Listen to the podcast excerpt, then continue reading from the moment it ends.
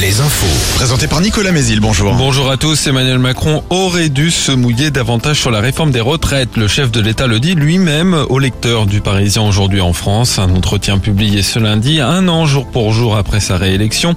Le président y défend une seule grande loi, celle sur l'immigration, qui sera présentée en un seul texte. Il promet également un grand projet de restauration écologique des écoles avec un financement pour les communes. Enfin, sur l'inflation alimentaire, Emmanuel Macron prévient, ça va être dur jusqu'à la fin de l'été, dit-il. Les prix de l'alimentaire qui ont augmenté de 16% sur un an.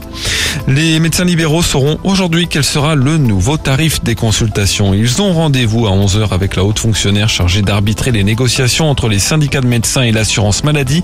La Sécu leur avait proposé une consultation à 26,50 euros ou bien 30 euros en échange d'engagement comme prendre plus de patients ou exercer dans un désert médical. La cour criminelle de Charente-Maritime se met en place ce lundi pour juger sa première affaire. Un homme de 38 ans accusé d'avoir incendié la maison du compagnon de son ex-petite amie en, 2016 à Togon. Euh, tous deux, alors présents dans l'habitation, avaient été grièvement brûlés.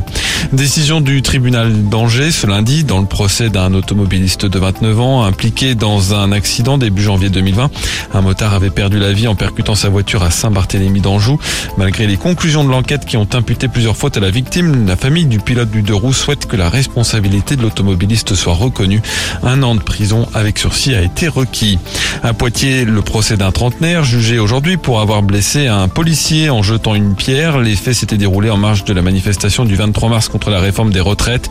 Un rassemblement de soutien aux prévenus est annoncé à 13h30 devant le palais de justice. Les sports avec le rugby d'abord. Les joueuses du 15 de France s'offrent une finale samedi contre l'Angleterre au tournoi Destination. Elles ont battu le Pays de Galles hier et joueront pour le titre et le Grand Chelem. Chez les hommes, Quatrième du top 14 après une victoire hier contre Lyon. Le Stade Rochelet est deuxième et assuré de jouer les phases finales. Et puis en foot, Marseille s'est imposé hier soir contre Lyon et reprend la deuxième place de la Ligue 1.